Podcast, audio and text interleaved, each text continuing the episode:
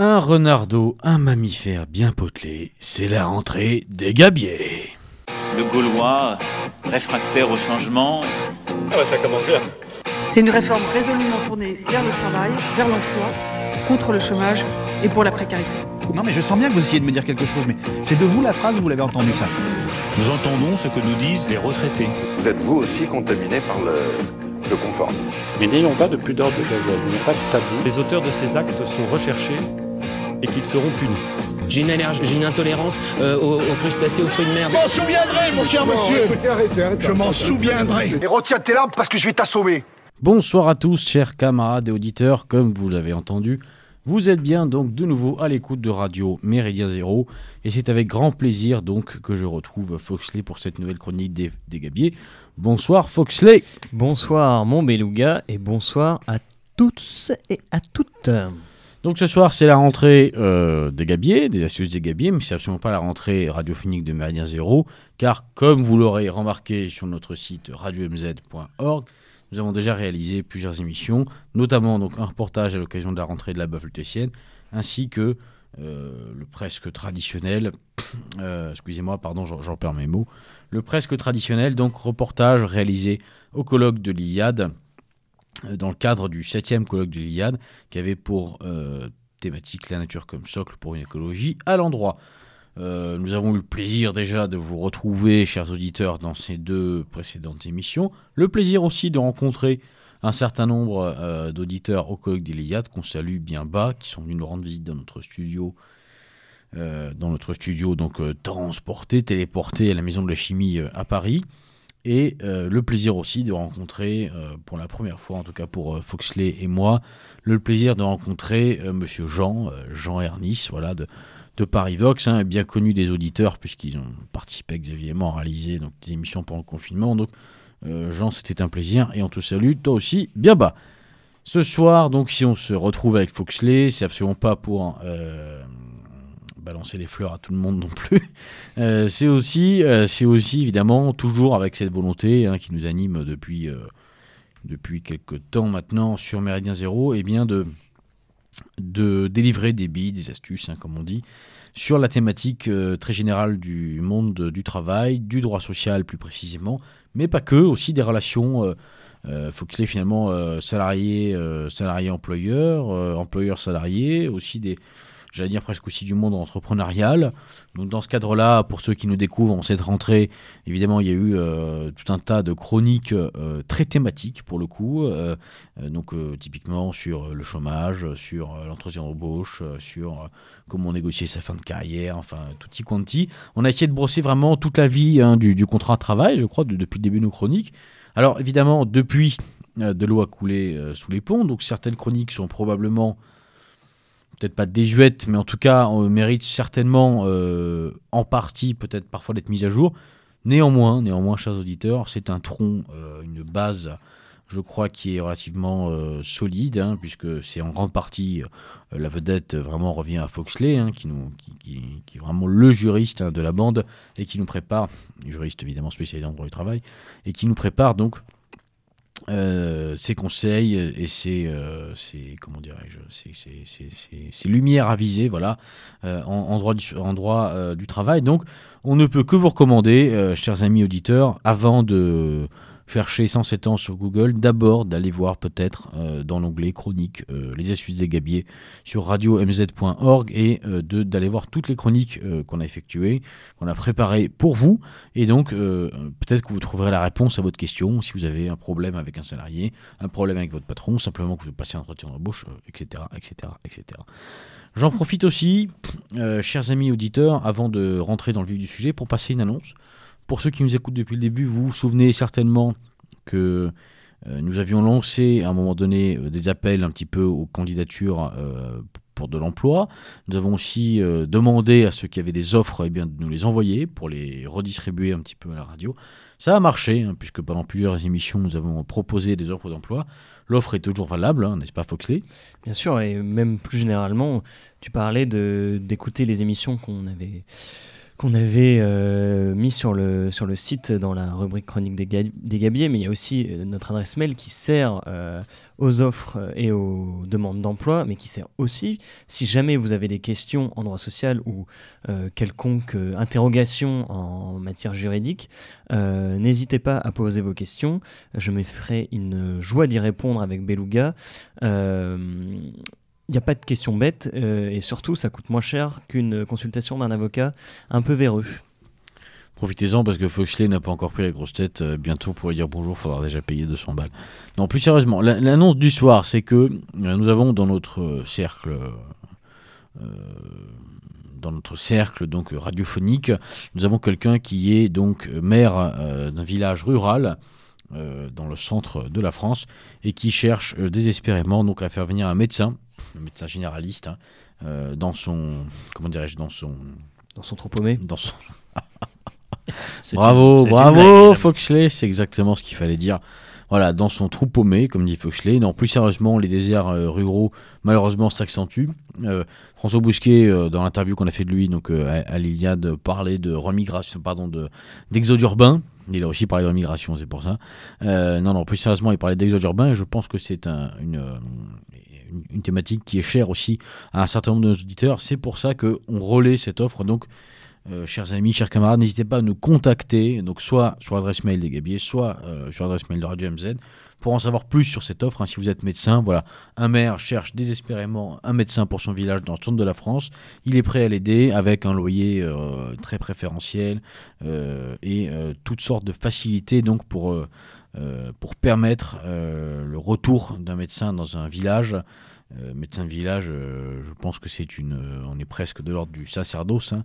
mais on, sait bien, nous tous qui venons pour le coup de familles rurales, on sait bien à quel point ce lien est important et, et on salue bien bas ce maire et tous les autres maires qui continuent, qui contribuent à se battre un petit peu pour sauver à la fois leur commune, mais pas que, euh, sauver aussi le lien social qui unit les gens entre eux, sauver une identité souvent, sauver un territoire euh, parfois. Voilà, donc euh, chapeau bas, chapeau bas à tous ces maires, et je pense que c'est une thématique qui sera très certainement abordée à ce micro durant cette année, puisque on parle beaucoup des maires écologistes qui, font, qui font grand fracas avec leurs déclarations à deux balles, mais malgré tout, euh, je crois que les, maires des petites communes sont encore un petit peu le ciment euh, de ce qui reste, euh, des, trois miettes qui restent de, l'État-nation. Donc, eh bien, chapeau bas et n'hésitez pas, donc, chers amis, si vous connaissez un médecin, si vous êtes médecin vous-même, à nous contacter pour, en savoir un petit peu plus trêve d'annonce à présent. On va rentrer un petit peu donc dans le vif du sujet qui va nous animer ce soir. Globalement, donc, on a déjà fait une émission sur euh, le coronavirus, l'état d'urgence sanitaire, euh, une émission que vous pouvez toujours écouter qui s'appelle euh, Covid-19 CQFD, je crois, un truc comme ça, c'est très modeste. donc ce soir, on va rentrer plus dans le vif du sujet puisque précédemment, donc dans cette ancienne, dans, la précédente pardon chronique, on vous parlait notamment du dispositif de chômage partiel et Foxley nous disait déjà qu'il y avait fort à parier pour que euh, ce dispositif qui était donc un dispositif temporaire, provisoire, hein, euh, lié au confinement, eh bien, euh, devienne une espèce de norme et pourquoi pas un jour remplace le chômage tout court. Hein. donc plus personne ne sera en chômage, tout le monde sera en chômage partiel. Donc aujourd'hui, on n'est pas encore là, mais enfin on, on, se rapproche quand même sérieusement puisque on va parler ce soir de la PLD. Tout à fait. La PLD, qu'est-ce que ça veut dire, Foxley? L'activité partielle de longue durée. Donc voilà, on va parler euh, de ce nom déguisé finalement du chômage partiel de longue durée pour le coup, et ça sera euh, en fin d'émission l'occasion bien sûr d'évoquer comme toujours euh, une critique un petit peu plus positive, comme toujours de parler eh bien des perspectives qu'on peut peut y voir, aussi des opportunités pourquoi qu'on pourrait se créer nous militants eh bien à j'allais dire, à l'occasion pardon de ces situations qui est quand même souvent dramatique et c'est pas l'actualité de Béthune qui va me contredire ce soir. Foxley, euh, la parole est à toi. Eh bien, merci Beluga. Euh, avant de parler de la PLD, donc de cette activité euh, partielle de longue durée, je voulais vous faire une petite mise au point sur quelque chose d'un peu plus positif, que sont les aides à l'insertion qui avaient été annoncées par le gouvernement Macron notamment euh, sous une dénomination euh, entre parenthèses de plan jeune. Euh, ces aides à l'insertion ont été construites sur plusieurs textes réglementaires et qui définissent finalement un ensemble de mesures qui sont censées soutenir l'emploi, encore entre parenthèses, des jeunes suite à cette fameuse, cette fameuse crise Covid. Euh, elles sont évidemment soumises à des conditions qui sont assez restrictives pour les grandes entreprises, mais pour les TPE-PME, E, là j'attire votre attention parce qu'on a une certaine facilité d'obtention, euh, notamment puisqu'on a des conditions assez souples d'accès et surtout à leur rentabilité, même si je n'aime évidemment pas trop ce mot de rentabilité, mais euh, pour les petites structures, on parle de sommes qui sont quand même assez conséquentes et qui peuvent euh, faire du bien au portefeuille dans ces temps euh, troublés de crise économique, en tout cas euh, de crise qui pointe le bout de son nez euh, tout gentiment. Précision importante, là je vais vous parler de deux aides qui ne se cumulent pas, c'est-à-dire que vous en choisissez une ou vous, choisissez une ou l'autre, mais pas les deux. Euh, à vous de voir ce qui est le plus intéressant pour vous, sachant qu'une des aides, notamment pour les TPE-PME, E, est beaucoup plus facile puisqu'il n'y a pratiquement pas de conditions, en tout cas pas de gage en échange de l'aide. J'entame tout de suite euh, mes développements avec la première aide qu'on appelle... Vas-y, entame. J'entame, je t'entame euh, et je construis le tronc que euh, tu disais tout à l'heure. C'est-à-dire, je. Bon, bref. Oui, oui, on va, on va s'arrêter là. Qui allume, euh, allume. Voilà. Pas de fumée sans feu. Première aide, l'aide à l'embauche d'un salarié. change d'homme, elle change de coiffure. On va jamais y arriver. Première aide, l'aide à l'embauche d'un salarié de moins de 26 ans. Là, c'est une aide qui pourra être versée normalement à partir du 1er octobre 2020. Les conditions d'octroi, elles sont assez faciles. Il faut être un employeur du secteur marchand ou non marchand. Euh, certains établissements sont exclus, notamment les établissements publics. Euh, il faut que vous embauchiez un salarié de moins de 26 ans.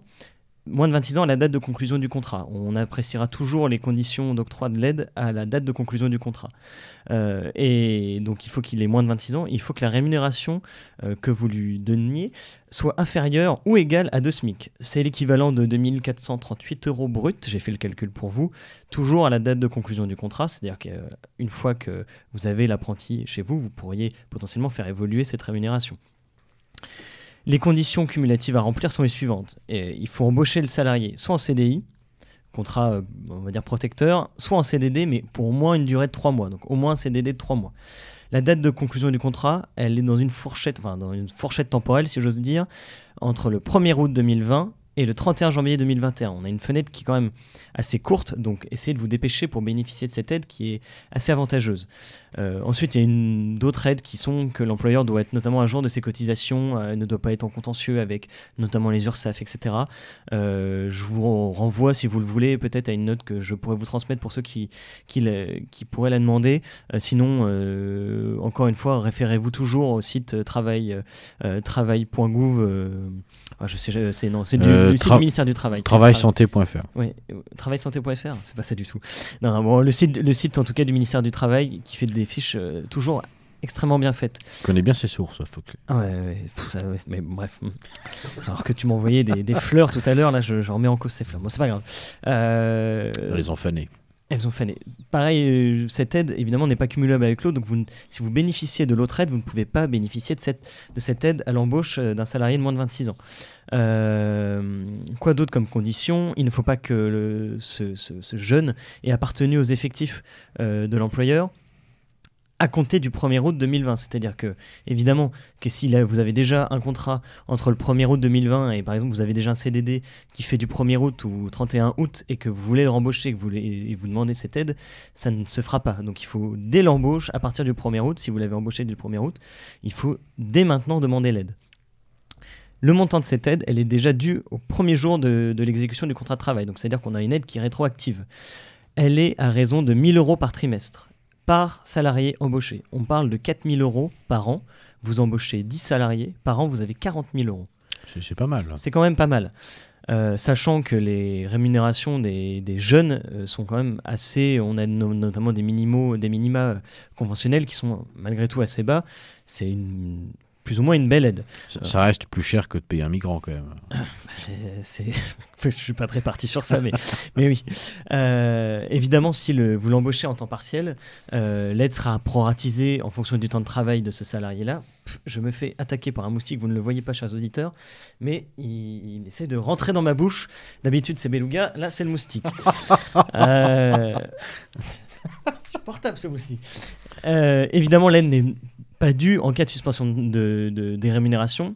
Typiquement, vous mettez ce salarié-là en activité partielle, l'aide sera suspendue euh, de même. La procédure de demande, normalement, il faudrait que vous vous rapprochiez de l'Agence des services et des paiements, qu'on appelle euh, plus trivialement l'ASP, euh, qui va mettre normalement en place à partir du 1er octobre non. 2020 Non, pas la SPA. non pas la SPA, mais plutôt la SP, effectivement, à partir du 1er octobre 2020, un téléservice où vous pourrez normalement faire la demande et je l'espère sur ce téléservice, vous aurez l'ensemble des conditions d'octroi de cette aide. Euh, et la demande doit être faite dans un délai de 4 mois après le début d'exécution du contrat de travail. Donc même si vous avez embauché un salarié au 1er août, vous avez août, septembre, octobre, novembre, vous avez encore jusqu'à fin novembre pour demander l'aide. Donc n'hésitez pas, dès le 1er octobre, euh, tapez aide à l'embauche d'un salarié de moins de 26 ans, vous trouverez normalement le téléservice et sautez sur cette occasion, puisque c'est une aide, encore une fois, assez avantageuse avec des conditions d'octroi assez faibles. Alors, est-ce que c'est une aide qui fonctionne, par exemple, si on prend quelqu'un à temps partiel? Tout à fait, si tu m'avais écouté, tu saurais que l'aide vaut pour quelqu'un à temps partiel, mais l'aide sera proratisée en fonction du temps de travail du salarié. Bah oui, mais t'écoutes pas, t'écoutes plus. euh, D'accord, Voilà, qu'est-ce que tu veux que je te dise? Euh, Oui, oui, évidemment que vous pouvez, euh, pour ceux qui, qui l'ont oublié, rembobiner ou, je vous le redis là, vous pouvez évidemment embaucher un salarié à temps partiel de moins de 26 ans. L'aide sera juste proratisée au temps de, au temps de travail, euh, tout simplement. Donc évidemment pas 1000 euros, voilà, je vous laisse faire les calculs dans vos, dans vos jolies têtes. La deuxième aide, toujours pas cumulable, je le rappelle, c'est, on l'appelle l'aide exceptionnelle à l'embauche d'un alternant. Pas de moins de 26 ans, c'est bien un alternant. Donc là, on parle de, soit d'un contrat d'apprentissage, soit un contrat de, de professionnalisation, je vais y arriver, Sachant que, pour le coup, il me semble que les contrats d'apprentissage sont limités jusqu'à 26 ans. Tout à fait. euh, et tu me poses une colle, euh, mais je crois que l'âge a été rehaussé il y a sous peu et je crois que c'est jusqu'à 27-28 ans. Mais j'ai peur de dire une bêtise, donc je façon, préfère me taire. C'est pas le plus important. Tout à fait. Bon, en tout cas, effectivement, c'est jusqu'à, en tout cas, le, je crois même que ça a été rehaussé jusqu'à 30 ans, mais à vérifier, puisque pour le contrat de professionnalisation, c'est ouvert au contrat de professionnalisation, mais il faut que l'apprenti ait moins de 30 ans. Euh, il faut qu'il prépare un, diplôme allant du CAP au bac plus 5. Donc, euh, on peut préparer, par exemple, un- on peut bénéficier de cette aide pour un apprenti euh, qui préparerait un master ou pour un, on va dire, un, oui, oui, c'est ça, un master, par exemple, euh, type grandes écoles. Alors ou ju- ju- quelconque. ju- justement, moi j'ai une question à ce sujet parce que bien souvent, moi j'ai souvenir quand j'étais en, en ressources humaines, on avait une aide comme ça pour les parents d'alternants, mais qu'on ne donnait que dans le cas où c'est un diplôme d'État. Il y a beaucoup de formations en fait qui vous disent, euh, parenthèse, hein, mais parenthèse importante je crois aussi pour, nos futurs étudiants, c'est qu'on on- on vous dit vous, allez faire une école de commerce, par exemple au PIF, ou une école d'autre chose, et, on vous dit tiens euh, c'est un master reconnu par l'État. Avec, on, vous, on vous présente même un numéro euh, d'agrément, machin, reconnu par l'État. Et en fait, quand vous creusez un peu, c'est effectivement reconnu par l'État, c'est reconnu par le ministère du Travail. Donc c'est que c'est reconnu comme une formation professionnelle. Donc c'est absolument pas un master. On appelle ça un master, mais c'est pas un master, c'est une formation professionnelle. Donc on fait payer 10 000 balles à une formation pro euh, qu'on pourrait faire passer finalement à un professionnel. Donc il faut faire attention à ça dans, dans- son choix d'école. Et donc peut-être que pour ce genre d'aide, en tant qu'employeur aussi, il faut être regardant.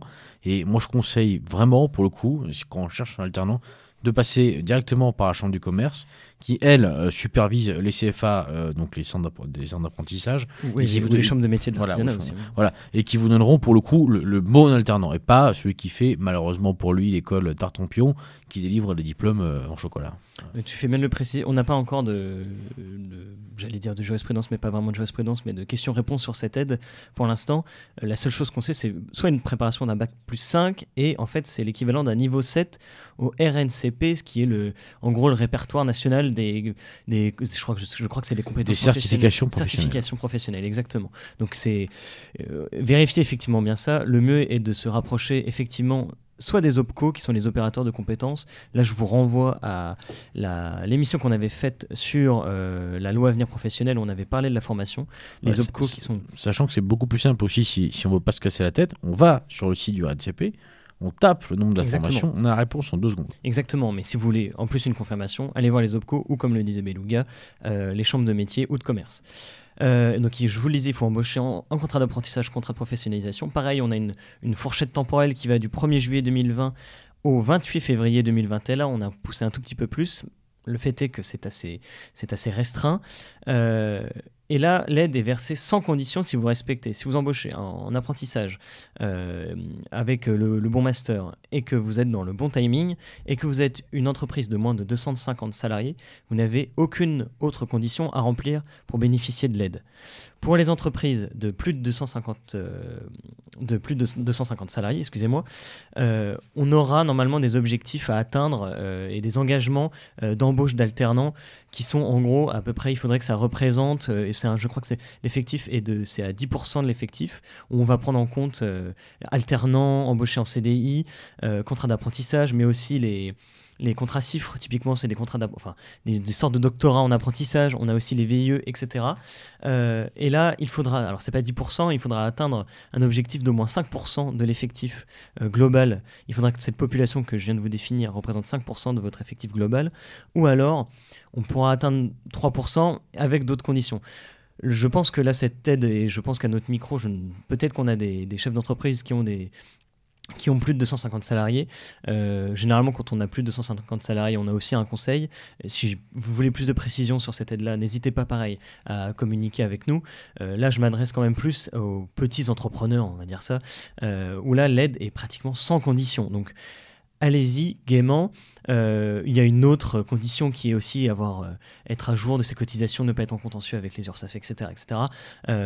mais on n'a aucune autre condition la seule particularité, c'est que le montant de cette aide, et cette aide est, j'ose dire, et j'ose un anglicisme, enfin même pas un anglicisme, mais c'est en one shot. C'est-à-dire que vous bénéficiez pour l'embauche.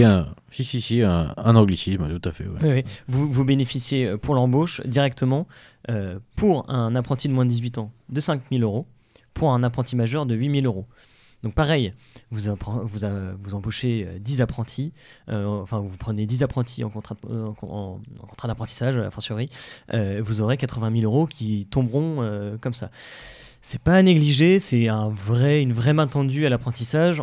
je pense qu'on milite assez à cette, à cette radio pour l'apprentissage, en tout cas dans les astuces des Gabier, on est plutôt très favorable à, ces modes d'organisation du travail. Bah oui, parce que pour y être passé tous les deux, finalement, Foxley, je crois qu'on peut dire, dans des domaines en plus euh, très différents, euh, je, crois qu'on peut dire que c'est vraiment euh, une expérience qui vaut le coup d'être vécue, tant pour l'employeur, parce que je ne crois pas qu'on ait été improductif pendant nos années d'apprentissage, mais tant que, finalement pour les étudiants, pour les étudiants que nous étions, puisque ça, nous a permis quand même d'acquérir une expérience et de faire vraiment la différence par la suite. Oui, tout à fait. Euh, l'aide est toujours versée par cette fameuse ASP, pas la SPA, mais la SP, hein, l'Agence des services et des paiements. Euh, pareil, normalement pour les entreprises de plus de 250 salariés, il faudra une attestation sur l'honneur, comme quoi vous respectez vous allez respecter les conditions, etc., d'octroi de, cette aide. Pour les TPE, PME, normalement, ce sera, euh, en tout cas les moins de 250 salariés, ce sera presque automatique. La seule chose à faire, ce sera toujours de bien respecter euh, les obligations sur votre DSN, sur votre déclaration sociale nominale. les, acronymes. déclaration sociale nominale. nominale. Et, les acronymes aujourd'hui, c'est compliqué. Euh, Parce qu'il y a aussi la DSI, mais ça, c'est pour les indépendants. Tout à fait. Et de vous rapprocher, là, je vous invite aussi à vous rapprocher des OPCO. Il y a aussi la DS, mais elle est moins bien que la DS3. Qu'est-ce que vous voulez Qu'est-ce que vous voulez qu'on fasse euh, de, ce beluga hein, Bref. Euh, bref, ces deux aides, ne passez pas à côté. Les fenêtres de tir sont assez restreintes. Euh, c'est une grande main tendue aux entreprises. Évidemment que les grandes entreprises vont, s'en saisissent déjà pour travailler dans une grande boîte. on ne pense qu'à ça dès qu'on pense dès qu'on parle de sous-sous et de donner les sous-sous dans la poche. Eh ben, on réfléchit évidemment bien en amont à ça. Là, je m'adresse vraiment à des petites structures qui n'auraient pas forcément vu passer ces annonces, sauter clairement dessus. C'est du, là, c'est, de l'argent euh, gagné facilement et en plus, euh, sur, euh, comme, on, comme on le disait à l'instant, sur des modes d'organisation du travail qui sont quand même très favorables et très bénéfiques pour les deux parties. Donc ne, passez pas à côté des aides. Bon, vous pouvez en revanche passer à côté du X qui n'est pas joli. Allez, suivant. Il est en forme pour la rentrée. Ça annonce des belles choses. Euh, deuxième dispositif, beaucoup moins réjouissant, euh, qui est la PLD, donc cette fameuse activité partielle de longue durée. On n'est pas dans l'activité partielle de droit commun. Là, je vous renvoie aussi à l'émission qu'on avait fait euh, Covid CQFD, qui a été d'ailleurs modifiée à la marge assez récemment. Peut-être qu'on fera une émission dessus. Je pense que, en fait, c'est un sujet qui est tellement est débattu et mentionné dans les médias, pareil, j'utilise encore un anglicisme, excuse-moi, excuse-moi Tesla, mais qui est débattu sur les médias mainstream, mais Sincèrement, c'est, je, je, voulais pas vous remettre une couche sur ça. Là, je vous parle d'un dispositif qui est en train d'être mis en place. Euh, le but, le but euh, de l'explication de ce dispositif reste de, de vous informer et de d'être assez vif et de ne pas tomber, on va dire, dans le panneau facile de c'est forcément mal ou c'est forcément bien, mais d'avoir des billes de réflexion pour euh, pouvoir évidemment argumenter sur des dispositifs de droit social. Alors, je cite, là je cite directement le décret et les annonces gouvernementales, ce dispositif est destiné à assurer le maintien de l'emploi dans des entreprises confrontées à une réduction d'activité durable, qui n'est toutefois pas de nature à compromettre leur pérennité. Les mots ont de l'importance, vous allez le voir pourquoi quand je vais développer euh, ce dispositif. En fait, en contrepartie d'une baisse euh, de l'activité, on va aider les employeurs. C'est ce dispositif et en plus subordonné normalement à la conclusion d'un accord collectif qui est censé prévoir des engagements de l'employeur en termes de maintien d'emploi. Là, on est en fait sur des dispositifs qu'on a déjà vus. Euh, on va dire à chaud, on est, euh, on est, on est dans de la gestion de crise. Euh, c'est, c'est comme des accords de maintien de l'emploi. On est dans, dans le même esprit, si vous voulez. On est clairement sur un, outil juridique qui permet de maintenir à flot l'entreprise. Mais vous allez le voir, la logique a quand même changé euh, en fonction des, développements et des, surtout des réformes sociales et des, changements politiques de ces dernières années. Euh, comme je vous le disais, en fait, ce, dispositif permet très simplement de réduire l'horaire de travail de ses salariés et en échange de recevoir, pour les heures qui sont non travaillées, une allocation qui est évidemment versée à l'employeur. En gros, c'est euh, je vous donne, euh, je vous donne, euh, vous versez 200 aux salariés. Il y a 80, enfin il y a 100 euros qui sont qui est pris en charge par l'État, 100 euros qui est pris en charge par l'employeur. C'est évidemment pas ces mêmes proportions là, mais c'est l'esprit. c'est un peu finalement le même principe que l'activité partielle de droit commun, sauf que là on est, on s'engage sur la durée et ces dispositifs d'ALPD, et là je vais utiliser cet acronyme tout le long de mes développements, a déjà existé par le passé et nous reviendrons à, la fin euh, sur peut-être une critique, et, comme on le dit souvent ici, une critique positive euh, de cet outil. Parce qu'il euh, y a clairement une logique sous-jacente à ça. Retenez encore une fois qu'il y a une sorte finalement de cristallisation de mécanismes qu'on dit temporaires dans du droit constant, et c'est ce que vous annoncez, euh, Beluga, dans l'introduction. On est toujours sur cette même logique de, à chaque fois, mettre des dispositifs qu'on dit temporaires et dire, bon, finalement, on, est dans, dans, dans, une crise qui n'est plus conjoncturelle mais structurelle, et donc les dispositifs qu'on a mis doivent être aussi structurels. Je rentre directement dans le vif du sujet. Donc, je parlais de réduction d'activité, mais de quoi on parle? Euh, Il faut que c'est une réduction de l'horaire finalement du, salarié. On va lui demander de travailler moins, donc de chômer certaines heures pour maintenir, pour éviter, pour que la charge des salaires baisse et que l'employeur reste à flot. Euh, sur la, PLD, on ne peut pas descendre en dessous de 40% de la durée légale. C'est-à-dire que quelqu'un qui travaillerait 35 heures verrait euh, au maximum d'heures chômées à 4 à 14 heures. Euh, typiquement, vous travaillez 5 euh, jours dans la semaine à 35 heures, finalement vous ne travaillez plus que 3 jours dans la semaine. Euh, évidemment, cette durée, elle s'apprécie pour chaque salarié. Vous êtes en forfait jour. on va considérer qu'une journée vaut 7 heures, et donc à chaque fois, on va calculer comme ça. Ce qui est équivalent, vous êtes en forfait jour, donc avez, vous, vous, avez, on ne calcule pas à l'heure, on ne calcule pas à l'heure, on calcule sur l'année avec un nombre de jours particulier, mais on va dire que sur la semaine, vous ne travaillerez plus 5 jours, mais 3 jours. La logique est la même. En échange, vous allez avoir une indemnité pour ces jours chômés, c'est-à-dire que vous, allez avoir une perte, vous allez avoir une perte de salaire, mais qui sera moindre que pour euh, des, heures chômées sans, sans enfin, des, une suspension de contrat du travail. Oui, que, que, pour des heures sans solde. Exactement, exactement. Euh, tu m'enlèves les mots de la bouche. Euh, et c'est évidemment l'employeur qui verse cette qui verse cette aide. Cette aide, elle est équivalente à 70% de la rémunération brute euh, en, gros, c'est, on parle à chaque fois, c'est 84% du salaire, euh, du salaire net, sachant que, on, pareil, on parle à l'heure, donc c'est-à-dire que sur une semaine, vous allez travailler euh, trois jours. Là, vous serez à une rémunération complète, et sur les deux jours où normalement vous n'aurez pas dû avoir de salaire, vous serez uniquement à 84% de votre salaire net. Donc, vous allez avoir une faible finalement réduction de votre salaire, mais une réduction de votre salaire malgré tout. Parce que du coup, là, dans ce que tu dis, Foxley, il semblerait quand même que les grands perdants de l'histoire, c'est un peu les cadres. Parce que, in fine, j'ai du mal à croire, par exemple, si on prend un exemple concret, euh, mettons une entreprise euh, de, commerciaux qui vend euh, n'importe quoi, des vérandas. Une entreprise de vérandas partout en France. Donc il y a un chef de secteur, le gars est responsable, tout le quart, tout le quart nord-ouest, donc Bretagne-Normandie. il a peut-être 40 commerciaux sous ses ordres. Est-ce que vraiment ce type-là, il va bosser que lundi, mardi, mercredi? Mais je, en fait, je voulais. Est-ce qu'il n'y a pas un moment où il va répondre à un je mail voulais, Je voulais pas en venir tout de suite à des débats comme ça, mais euh, peut-être qu'on va. Je vais répondre tout de suite à cette question, comme ça ce sera fait. Mais évidemment que il y aura des abus, comme on l'a vu euh, avec l'activité partielle de droit commun, où on a vu que des gens qui étaient mis en activité partielle, même à 100%, donc qui ne devaient plus travailler du tout sur toute la semaine, se voyaient en fait télétravailler à chaque fois. mais là, on parle, on parle pas encore d'abus. On n'est pas en train de parler d'entreprises qui éventuellement frauderaient. Bon, ça c'est autre chose. Mais, mais, en fait, on est même du côté de l'abus, évidemment, même dans la conscience du salarié qui se dit que j'ai une charge de travail quand même malgré tout à remplir. Évidemment, mais on, sera quand même dans, on sera dans une certaine forme d'abus. Et ce dispositif là en fait, amène à ça.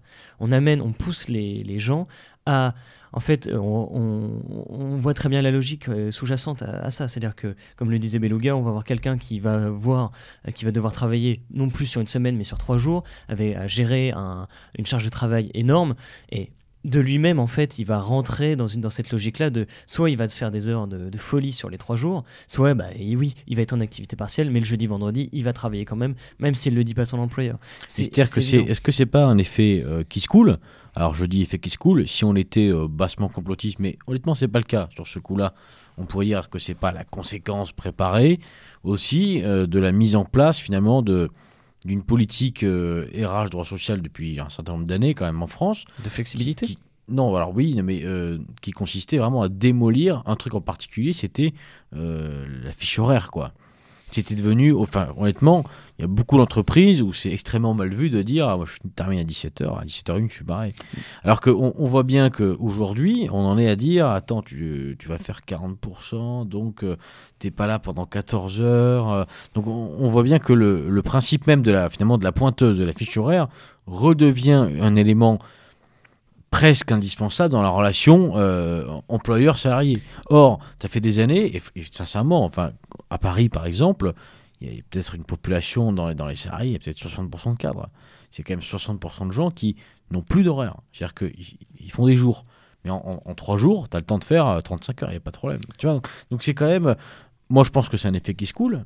Peut-être que c'était une, conséquence, en tout cas mal, euh, mal euh, je, ne pense pas que ce soit le but profond euh, des, politiques récentes, mais on, peut y voir quand même une, drôle de corrélation, quoi, malgré tout. Ouais, je suis d'accord avec toi. Alors, moi, je vais pas prêter des, effectivement, comme tu disais, des intentions que, qui ne sont, qu'on ne pourrait de toute façon pas prouver, mais c'est très, très sensé de dire que ce genre de dispositif amène à, rentrer dans, une, dans, cette logique-là de, on va dire, et même dans, c'est peut-être d'ailleurs inconscient, hein, mais de, volonté de, moi, j'emploie le mot de flexibilité puisque quand on n'a plus de, un horaire prédéfini de travail, on rentre dans de la flexibilité, c'est-à-dire. Oui, tout à fait. Mais c'est en fait c'est une, une, flexibilité assez dure, c'est-à-dire qu'on c'est c'est pas je vais pouvoir travailler que le matin, c'est non. Et si je veux travailler que le matin, je travaille que le matin. Non, c'est en fait tu vas travailler, tu vas on décloisonne complètement les, les, heures de travail et en fait tu vas travailler plus. Mais c'est tout à fait juste. Ce que tu viens de dire. Paradoxalement, de, de, ce point de vue-là, il y, y, a une véritable inversion qui s'opère puisque uniquement de ce point de vue-là. Je ne parle pas de salaire, je ne parle pas d'avantages, je parle juste de temps de travail.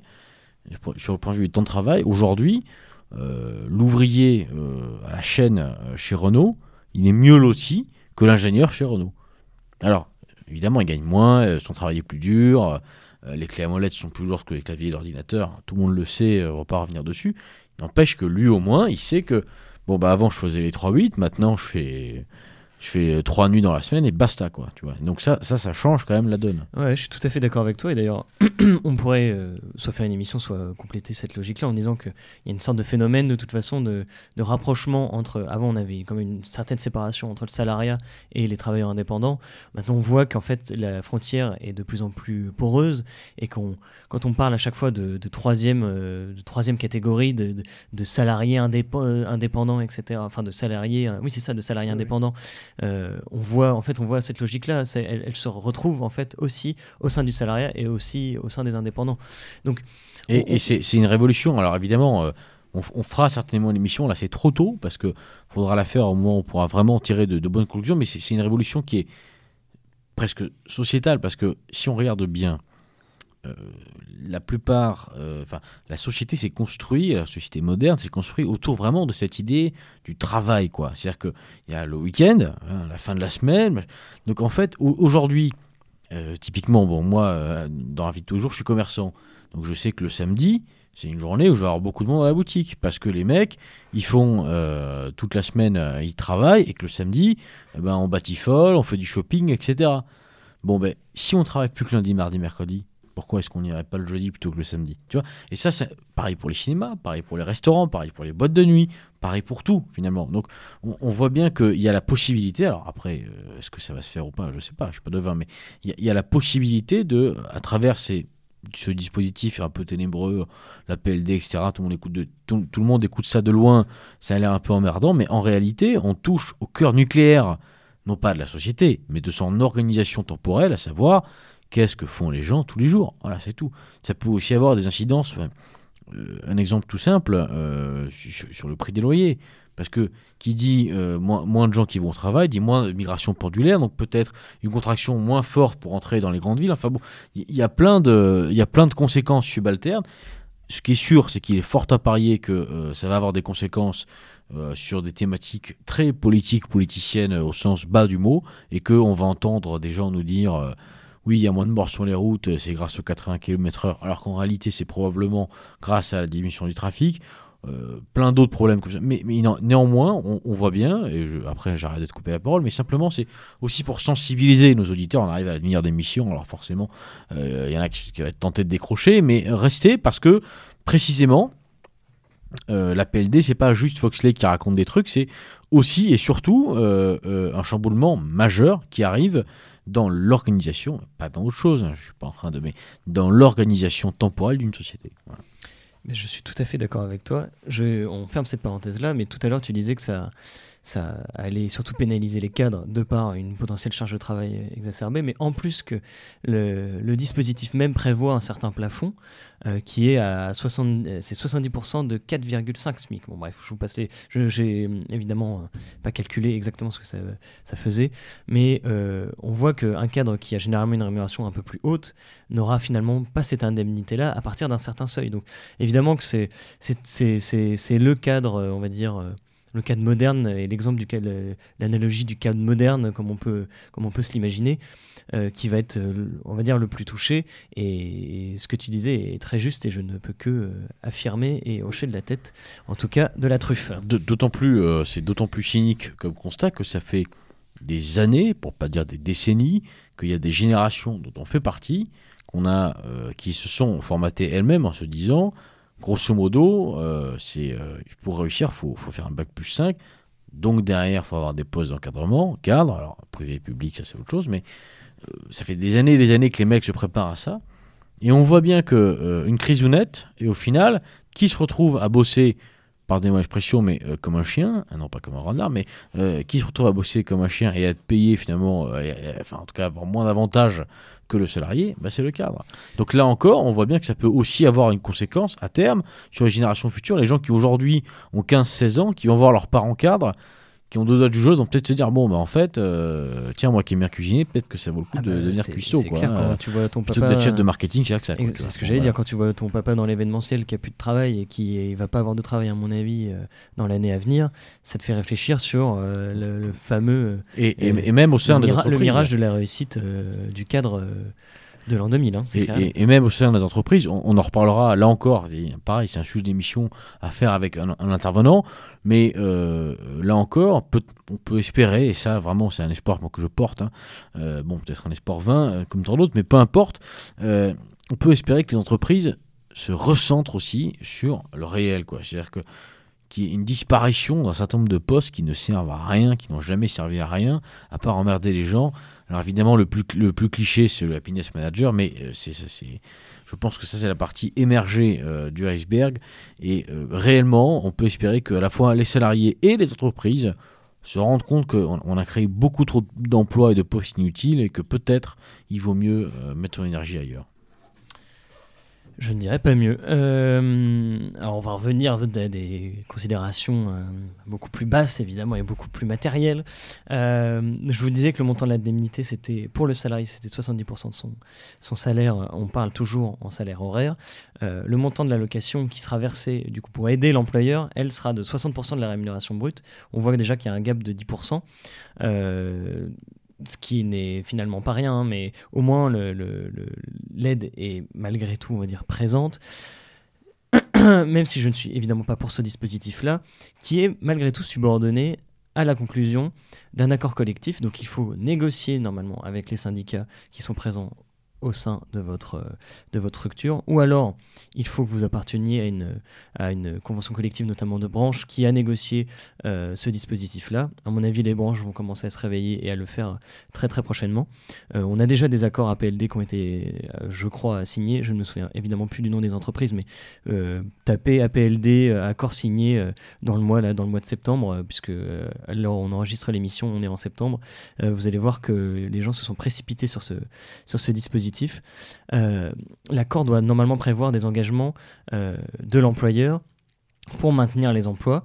Euh, et on, a une, on a un système là qui est assez, assez rigolo.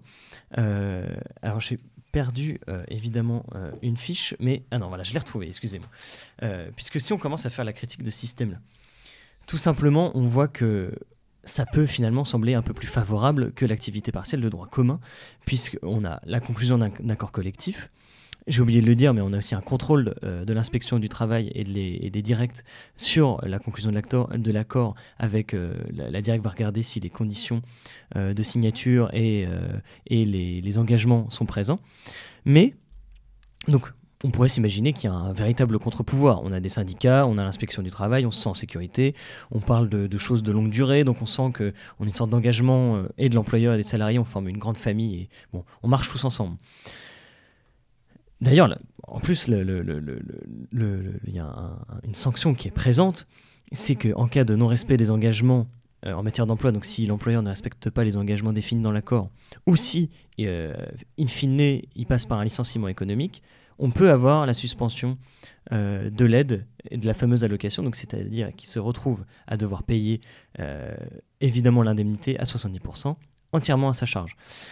Mais dans le décret, on a deux petites phrases qui sont extrêmement insidieuses et qui viennent, euh, selon moi, complètement dévitaliser la sanction. Et là, je vais citer directement, c'est en cas de licenciement économique, le remboursement, donc là on parle évidemment des sommes qui doivent être rendues en cas de non-respect. C'est-à-dire si vous faites un licenciement économique, vous devez rendre normalement les sommes. À la fin, euh, si vous faites un licenciement économique et que vous bénéficiez de la PLD, vous devez rendre la totalité des sommes. Ces sommes, et en tout cas le remboursement de ces sommes, peut ne pas être exigé s'il est incompatible avec la situation économique et financière de l'entreprise.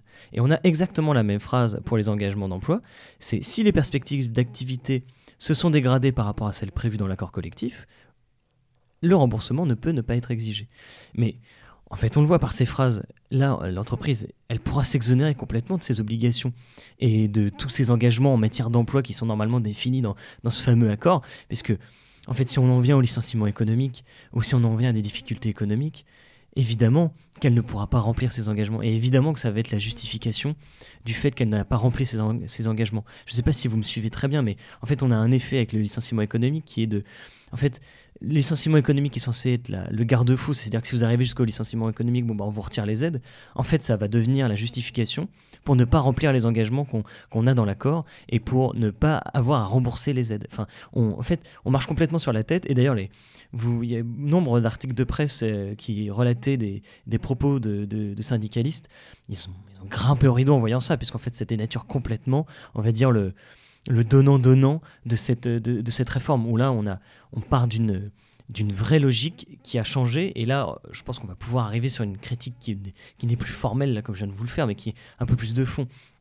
Et je vais essayer de vous refaire un peu l'historique de ce, de ce qu'est normalement ces systèmes d'activité partielle, parce que il faut bien comprendre que la première logique normalement du, chômage partiel, et qui est, je parle de chômage partiel parce que c'est encore une, une, fois la vraie notion. Maintenant aujourd'hui on parle d'activité partielle, c'est un, beau mouvement de, de novlangue, mais c'est du chômage partiel. On parle d'activité partielle pour vous faire croire que vous êtes encore en activité, mais c'est faux. Vous arrêtez de travailler. Oui, c'est le verre d'eau. Hein. Tout à fait. Foxley?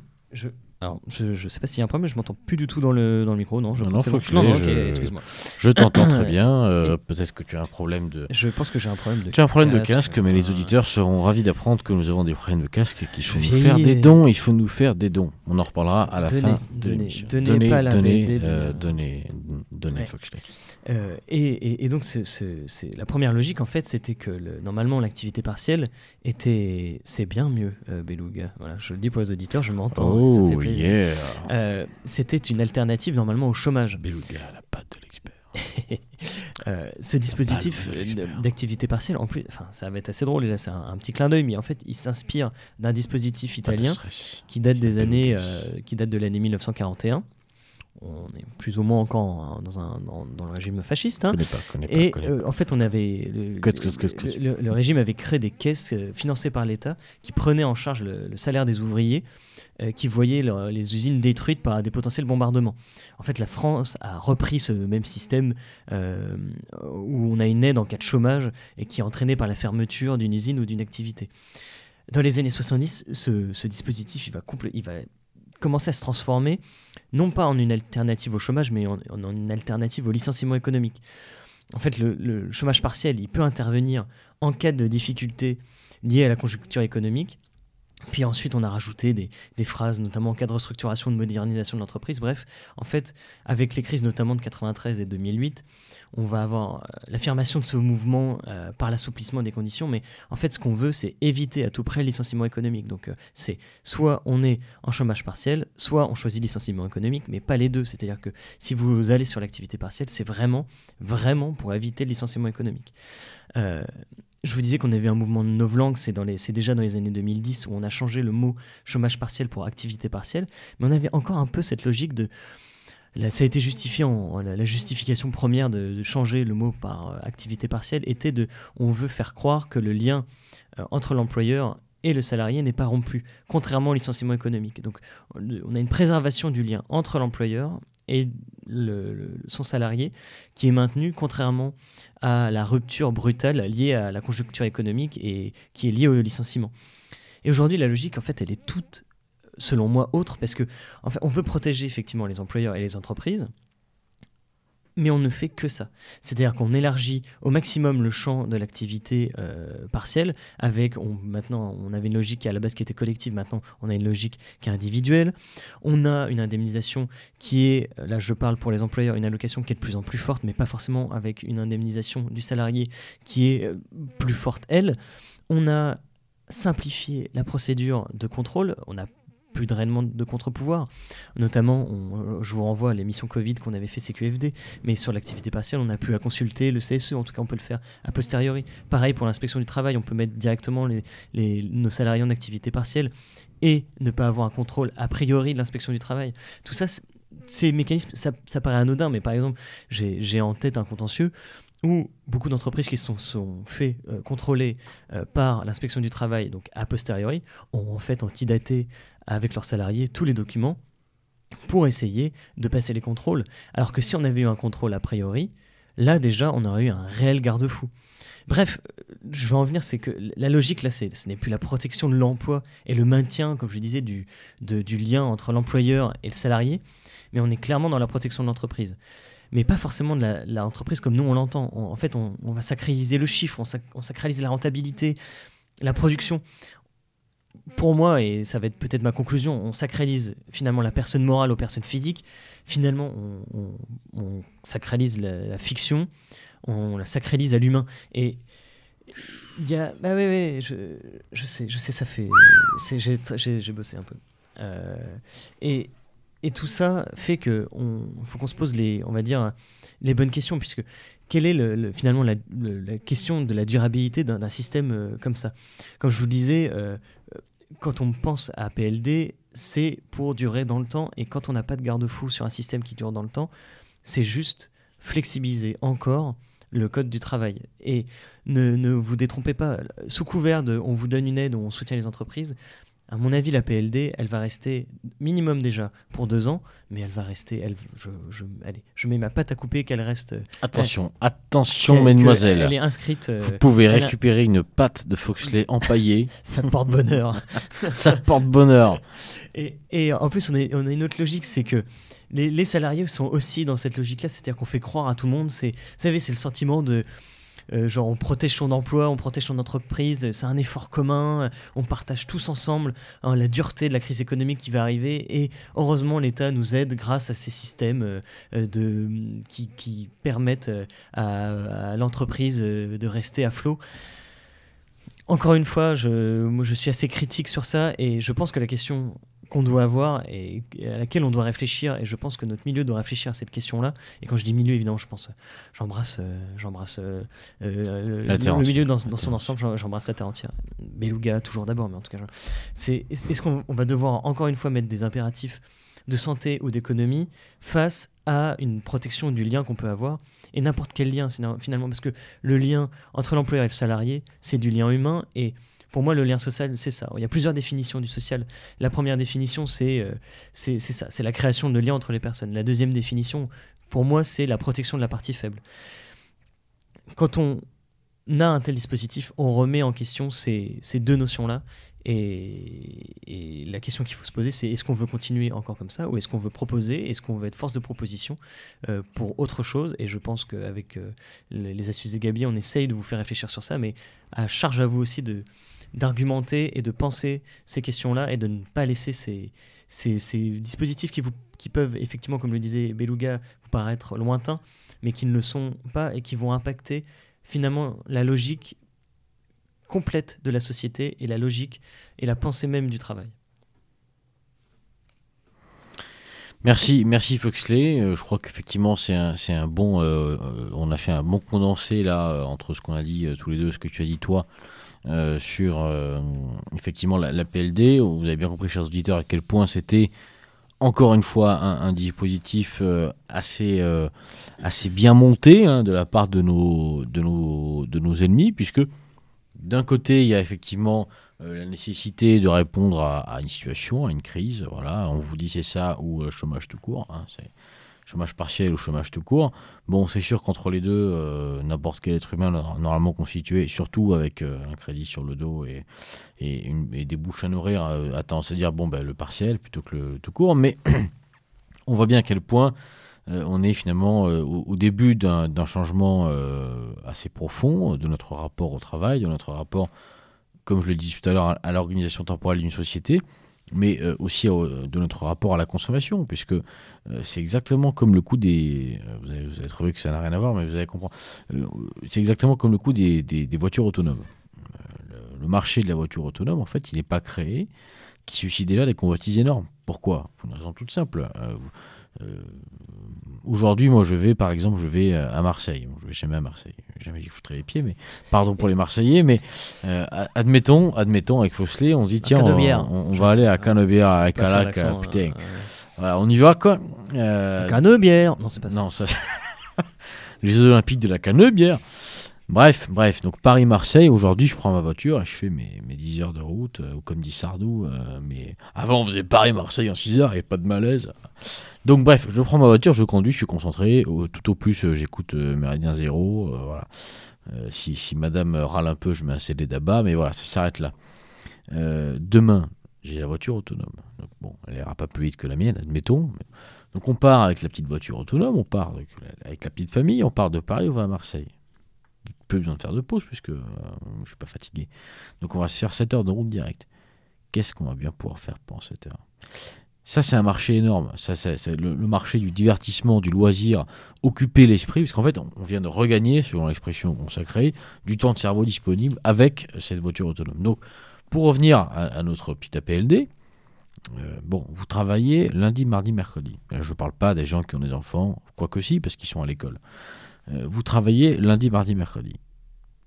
Donc vous avez jeudi, vendredi de libre, samedi, dimanche aussi. Qu'est-ce qu'on va bien pouvoir faire? Avant, la, semaine était organisée. On travaillait, on rentrait à 19h, on faisait un dîner, machin. On lisait un peu le soir, et puis au lit, bon, évidemment, la, plupart des gens mettent la télé. Mais bon, dans l'idée, voilà. le samedi, bon, bah, chacun ses loisirs. Et puis, mais qu'est-ce qu'on va bien pouvoir faire sur ces deux jours ou ces trois jours de chômage partiel? Là aussi, il y a un marché à conquérir. En marché du pas cher, puisque forcément, si on travaille moins, c'est pas pour passer trois, deux jours après à faire des escape games et du bowling, mais peut-être qu'il y a une carte à jouer pour les Netflix, pour les Amazon Prime Video, que sais-je encore. Et ça, pour le coup, c'est quand même une mauvaise nouvelle parce que c'est euh, l'accélération de la fuite en avant, hein, encore une fois, de l'individualisme, euh, du repli sur des ce qu'on croit du loisir, mais qui en réalité du divertissement, qui porte bien son nom, hein, qui fait, enfin, du divertissement qui est presque une diversion, j'allais dire, une diversion de la vie. Hein. pendant qu'on pendant qu'on se divertit, euh, eh bien, en réalité euh, les divertissements euh, nous font diversion, nous font divertir de notre propre vie. Euh, on, regarde même plus ce qui se passe, on regarde plus sa femme, on regarde plus ses enfants grandir, on regarde plus autour de nous parce que tu comprends, il y avait le dernier épisode de Game of Machin sur Netflix. Donc plus, plus sérieusement, on, sent bien que ça ouvre les vannes un petit peu, que ça peut ouvrir les vannes à de nouveaux marchés économiques, à de nouveaux enjeux aussi sociétaux, à de nouveaux moyens aussi d'ingénierie sociale. Et donc tout ça, c'est un constat qui est quand même assez assez froid, assez triste. Et donc avec Foxley, on aurait pu s'arrêter là. Et on s'est dit non, on va essayer de d'envisager ensemble. Alors évidemment, euh, vous avez, vu, je dis envisager, pas proposer, parce qu'on n'est pas là, mais d'envisager ensemble des solutions euh, positives à tout ça. Euh, je crois qu'il y en a, hein, Foxley. Je crois qu'on peut en tout cas essayer d'en bâtir. Évidemment, on va tout de suite éviter les banalités qui consistent à dire oui, bah, pendant deux jours, t'as qu'à lire euh, tout Spengler, euh, tout Junger, euh, puis après tu feras tout Nietzsche, tout Evola, et puis tu nous fais un petit commentaire à la fin. Quoique. pourquoi pas, si vous voulez, hein, pourquoi pas. mais bon, c'est pas, c'est, pas le thème, comme dirait l'autre.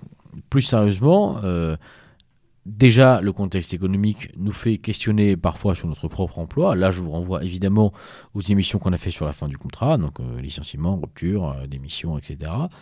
Euh, et euh, rapidement, je remets juste une couche sur le fait qu'on avait insisté déjà à l'époque sur l'idée que il vaut toujours mieux qu'on soit employeur ou salarié, chercher à faire quelque chose de propre. Euh, le contentieux, ça, pose des problèmes à tout le monde. Donc, négociation, anticipation et idéalement transaction.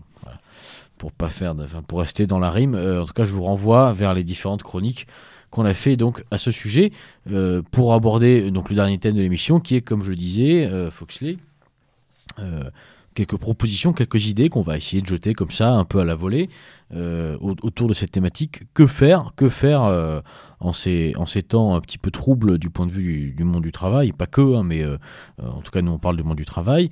On peut, il y a évidemment euh, l'argument, pourquoi pas, moi j'ai pensé à voilà, profiter des deux jours qui restent pour, parce que bon on est quand même nombreux, même si j'en fais pas partie, heureusement pour moi, mais il y a quand même beaucoup de gens qui ne sont pas forcément satisfaits de leur situation professionnelle. Est-ce que c'est pas l'occasion sur ces deux jours-là de se former? Pour ça il y a des moyens, Foxley. Est-ce qu'on peut les brosser peut-être très rapidement? Bah, Il y en a plein. Il y a le, déjà l'un des plus connus en tout cas, c'est le CPF, le compte euh, personnel de formation. Enseignement CIF. Enseignement CIF, tout à fait, où vous cumulez euh, finalement des, droits à, formation donc, euh, qui sont en argent.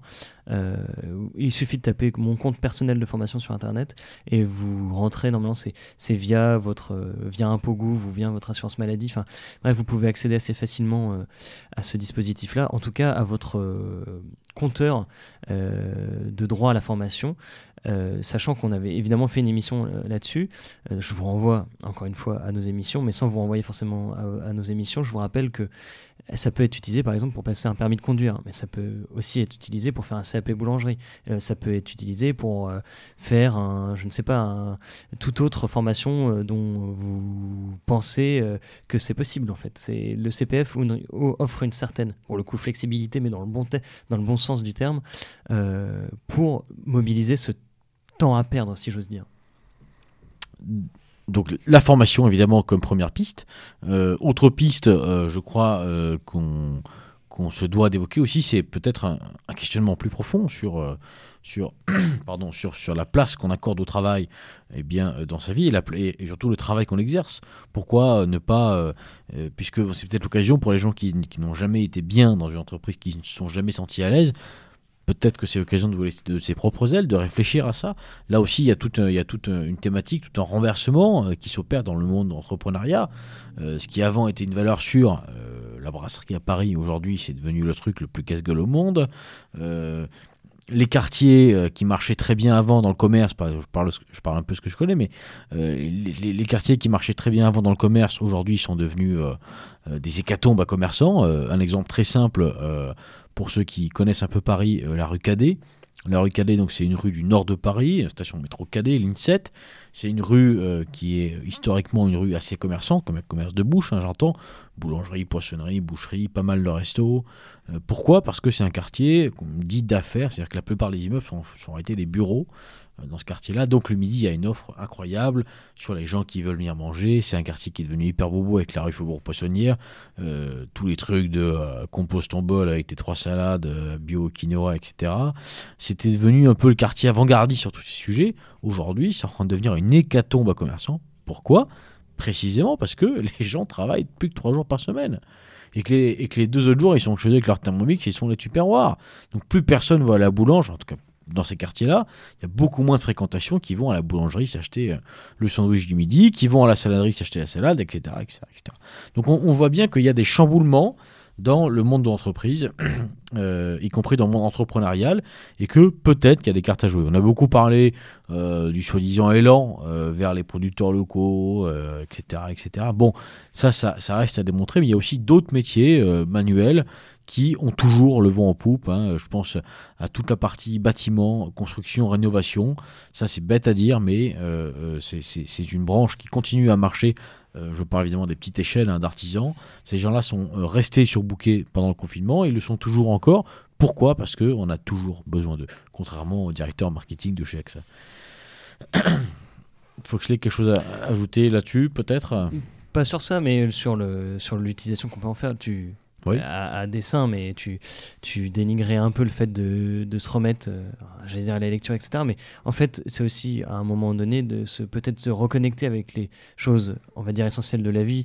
Et ça va être assez bête à dire, mais pourquoi ne vous, pas, ne vous lancez pas? Alors ça fait très beau de dire ça et je suis le premier à le critiquer, mais il y a beaucoup de gens par exemple qui sont euh, lancés dans un, dans un potager par exemple. Mais ça peut être aussi le potager peut être par exemple un moyen de créer du lien avec la communauté qui vous entoure, de commencer pourquoi pas à envisager bah, de donner et, de faire du social comme je le disais euh, en aidant la partie on va dire faible. C'est-à-dire bah, vous avez un potager, vous avez trop de légumes, bah, vous les filez à Janine à côté qui elle aussi en activité partielle mais qui n'a pas pensé à le faire et donc euh, vous vous entraidez. Recréer on va dire du lien humain à la place de la destruction qui est entraînée par les dispositifs que je viens qu'on vient de développer. Oui, et, là, euh, pour le coup, Foxley, euh, je crois que tu abordes une partie euh, plus militante des choses, et donc aussi intéressante de notre point de vue. Effectivement, recréer du lien social, c'est je crois que c'est une phrase qui a dû être prononcée, c'est dommage qu'il n'y ait pas un compteur, mais beaucoup de fois euh, à ce micro, euh, beaucoup de fois dans cette salle où nous nous trouvons pour enregistrer. c'est effectivement un dada un petit peu de la radio, ce côté bah, social, national, voilà, la volonté de recréer du lien avec les gens qui nous entourent, avec les gens du village, de s'engager dans la cité au sens platonien du terme, hein, voilà, je, m'engage pour le bien commun.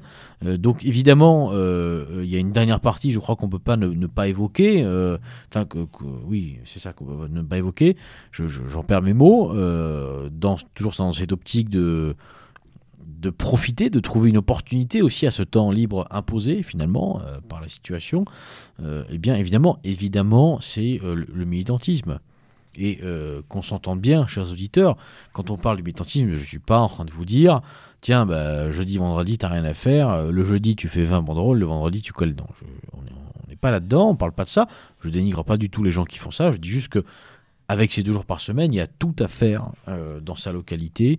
Euh, je pense à tous les citadins qui habitent à la campagne parce que euh, dans, des villages un peu dortoirs, parce que bah, c'est comme ça, tout le monde s'est installé là et puis on fait des allers-retours à Lyon, à Paris, à Bordeaux, à Lille, dans la grande ville à côté pour travailler.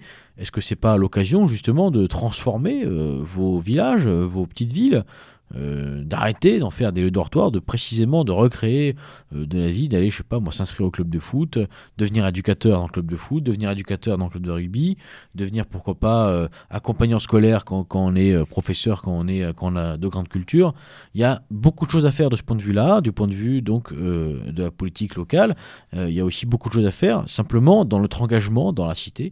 On ne peut pas, et, je crois qu'on s'arrêtera là-dessus, mais c'est je crois une bonne conclusion, Foxley, on ne peut pas, encore une fois, rester en permanence dans une optique euh, qui consiste à dire euh, ça c'est pas bien, ça c'est pas bien, ça c'est pas bien, et ne jamais rien faire, et euh, éteindre Méridien Zéro et aller écouter euh, Netflix dans la foulée. Ça, ce n'est pas possible, chers auditeurs, et on vous encourage une nouvelle fois à saisir l'opportunité, j'allais dire à chevaucher le tigre, à saisir l'opportunité qui s'offre à nous. Certes, il y a un climat social qui est compliqué, certes, il y a ce dispositif d'APLD de chômage partiel qui va s'étendre et qui va devenir de plus en plus fort, de plus en plus présent, mais profitons-en.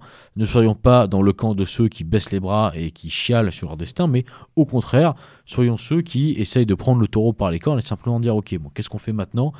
Il y a beaucoup de choses à faire, beaucoup de choses que je veux faire depuis longtemps. Eh bien, c'est l'occasion, chers auditeurs.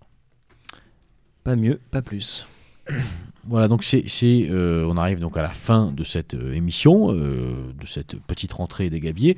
Comme vous l'avez vu et entendu surtout, on a pas mal de sujets qu'on aimerait aborder avec Foxley tout au long de l'année. Alors ça va pas se faire tout de suite pour des raisons déjà d'emploi du temps et ensuite aussi simplement que je crois qu'il faut maintenant qu'on prenne du recul. Il faut aussi qu'on laisse le temps aux choses de se faire pour revenir à ce micro avec de la matière solide pour dire voilà, voilà ce qui s'est passé pendant 2-3 mois. Donc euh, on se donne rendez-vous euh, avant, 2000 avant la fin 2020, c'est certain. Quand peut- des ans Même jour, même heure Même pas Bon. Oui, bon, c'est une imi- Voilà, je suis nul en imitation et en accent. bah voilà. Ça, ça, c'est clair et net. Euh, il a d'autres talents. Euh, en tout cas, on se donne rendez-vous prochainement donc, pour une, une nouvelle analyse euh, sur le, le monde du travail, le monde social. Euh, on se donne aussi rendez-vous pour des émissions La Méridienne. On a plein d'idées en soute qu'on va pas dévoiler parce que euh, c'est pas toujours facile de dégoter euh, des invités, euh, des invités et eux d'ailleurs aussi, euh, sur, sur certains sujets. On peut peut-être lancer un. Est-ce, qu'on lance un appel à candidature ou, ou pas Ah bah, avec plaisir. On a euh, là très vite, on a peut-être deux, émi- deux émissions en tête. La première, c'est on voudrait faire une rencontre entre un, on va dire un, un indépendant, un quelqu'un qui serait justement dans ce salarié indépendant et un salarié. Donc pour parler clairement, ce qu'on appelle un freelance, Exactement. graphic designer, Oui, ça. Community manager, quelque chose de un métier qui soit euh, de la relativement startup euh, nation, quoi. de la startup. C'est pas une critique du tout, mais il faut, faut bien gagner sa croûte, euh, qui soit voilà un petit peu dans cette mouvance, avec un salarié donc en face entre guillemets plus traditionnel. Et euh, pour le- la cerise sur gâteau, évidemment, c'est un, chef d'entreprise. Ah bah complètement. Donc euh, si jamais vous vous reconnaissez dans cette annonce, euh, n'hésitez pas à communiquer avec nous. Toujours les astuces des protonmail.com ou en commentaire euh, de l'émission sur Méridien Zéro. Et donc, je, je précise, ce qu'on cherche là, chers amis, c'est pas, il n'y a pas besoin d'être universitaire. Là, là, là, c'est vraiment, on veut, on veut faire une émission table ronde, regard croisé sur le monde du travail avec trois regards de trois acteurs, euh, voilà, majeurs aujourd'hui euh, du travail, que sont les personnes qu'on vient de citer. Et euh, la deuxième émission, alors je ne sais pas si c'est à celle-là que tu pensais, Beluga, mais euh, on voudrait faire, on va dire, un état des lieux de la justice française actuelle. Et donc on est, euh, on est en recherche de, de professionnels de la justice, avocats, pourquoi pas juges, fou. procureurs, huissiers, enfin criminologues, etc., etc., qui pourraient débattre avec nous de la, ce que moi j'appelle la déliquescence judiciaire actuelle. Oui, non, et puis, et puis aussi, euh, évidemment, je pensais à ça, mais évidemment aussi euh, de cette réforme hein, qui a eu lieu, euh, au- au- Bien sûr. aussi de la, de la figure du ministre de la Justice, même si bon, ça, sera plus une anecdote qu'autre chose, et également de la lame de fond idéologique hein, qui circule au sein de la justice française. Donc là encore, on pourrait facilement inviter des universitaires. C'est pas notre vœu. Nous voulons des gens de terrain, des gens qui sont qui travaillent cette justice tous les jours. Donc c'est pour ça que ça prend du temps parce qu'il faut trouver déjà les gens disponibles et puis les gens qui acceptent de venir à ce micro euh, parfois euh, parfois euh, mal vu à tort d'ailleurs parce que on a reçu des gens qui étaient absolument pas de nos idées politiques à ce micro ça s'est toujours bien passé on a mangé personne jusqu'à présent sauf le dernier mec de gauche là on se l'est fait au barbecue mais bon ça c'est c'est autre chose. Euh, voilà, chers C'est auditeurs. fin, ça se mange sans fin. C'est fin, ça se mange sans fin, exactement. Euh, comme d'habitude, euh, je vous encourage une nouvelle fois à nous soutenir, à soutenir Radio Méridien Zéro, qui, je le rappelle pour ceux qui nous découvrent, est une web radio amateur qui existe depuis 10 ans, une web radio qui se veut libre et rebelle, qui se veut être une boîte à outils euh, idéologique, une boîte à outils militante, et qui a besoin de vous pour survivre, a besoin de vous pour survivre sur le plan des idées. Et donc pour ça, il faut rayonner. Donc on a besoin ben, de vos de, vos partages. Alors je ne pense pas aux réseaux sociaux, mais euh, aussi bien sûr, mais euh, vous pouvez tout à fait euh, voilà, envoyer les émissions par mail à vos amis, simplement parler autour de vous, faire connaître la radio, la promouvoir.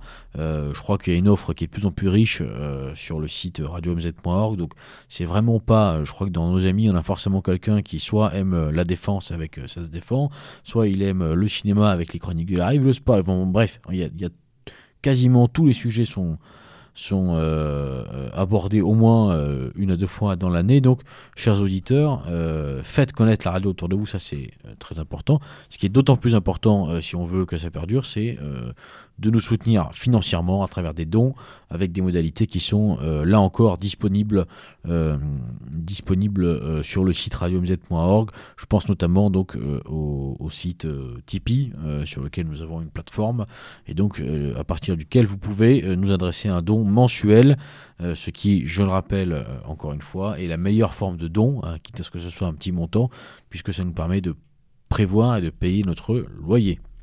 Foxley. Euh, juste une. Euh, d'habitude, je faisais, on va dire, euh, certains hommages à, sur, des dédicaces pour des affaires judiciaires. Là, je vais plutôt faire un hommage à toutes les personnes, et je le sais, et j'en ai dans mon entourage, qui vont finalement se retrouver au chômage dans peu de temps ou en tout cas à court terme. C'est toujours une période qui est difficile, c'est une période de remise en question. On a fait une émission, je le rappelle, sur ça, pour essayer d'être toujours dans une sorte de démarche positive en tout cas de ne pas prendre ça comme un, échec, mais d'essayer de rebondir au plus vite. Euh, pas que ce soit obligatoire de, retrouver un emploi tout de suite, mais de ne pas sombrer et de se dire que tout est fini, que la crise économique arrive, qu'on ne retrouvera pas du travail, etc. etc. Euh, j'ai une pensée pour vous parce que je sais que psychologiquement ça peut être dur.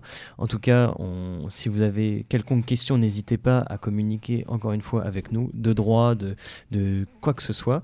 Et euh, j'ai pour finir, une petite recommandation euh, d'un article d'un professeur de droit social qui a d'ailleurs sa chaire au Collège de France, euh, qui est Alain Soupio. Euh, je recommande, et je le recommande chaudement à tous les auditeurs, alors je préviens tout de suite et je mets les pincettes, il n'est évidemment pas de chez nous avec les guillemets, mais sa réflexion sur le droit social est plus qu'intéressante, à mon avis va dans la même direction que la nôtre.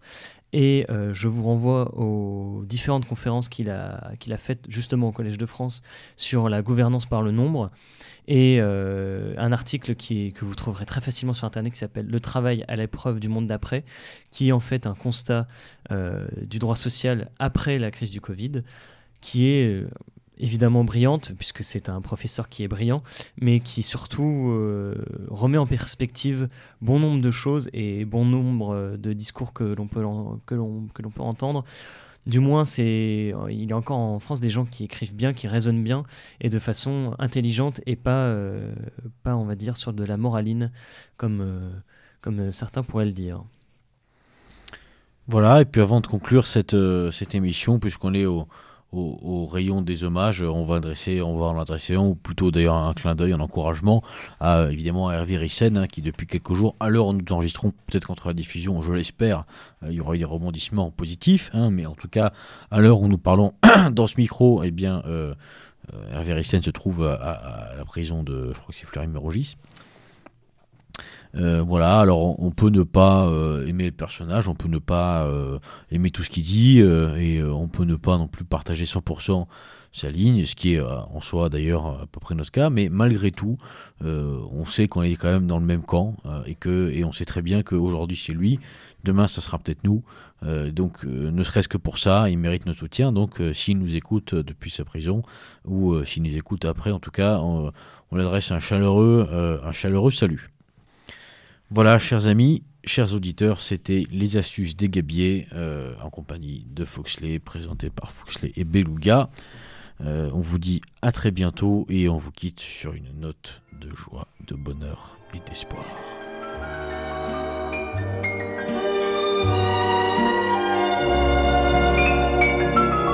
Oh, la belle vie, sans amour sans souci, sans problème. Oui, la belle vie, on est seul on est libre et on traîne. On s'amuse à passer sans peur du lendemain. Des nuits blanches qui se penchent sur les petits matins. Mais la belle vie, sans amour, sans souci, sans problème. Oui, la belle vie, on s'en lasse, on est triste et on traîne. Alors pense que je t'aime et quand tu auras compris, réveille-toi, je serai là.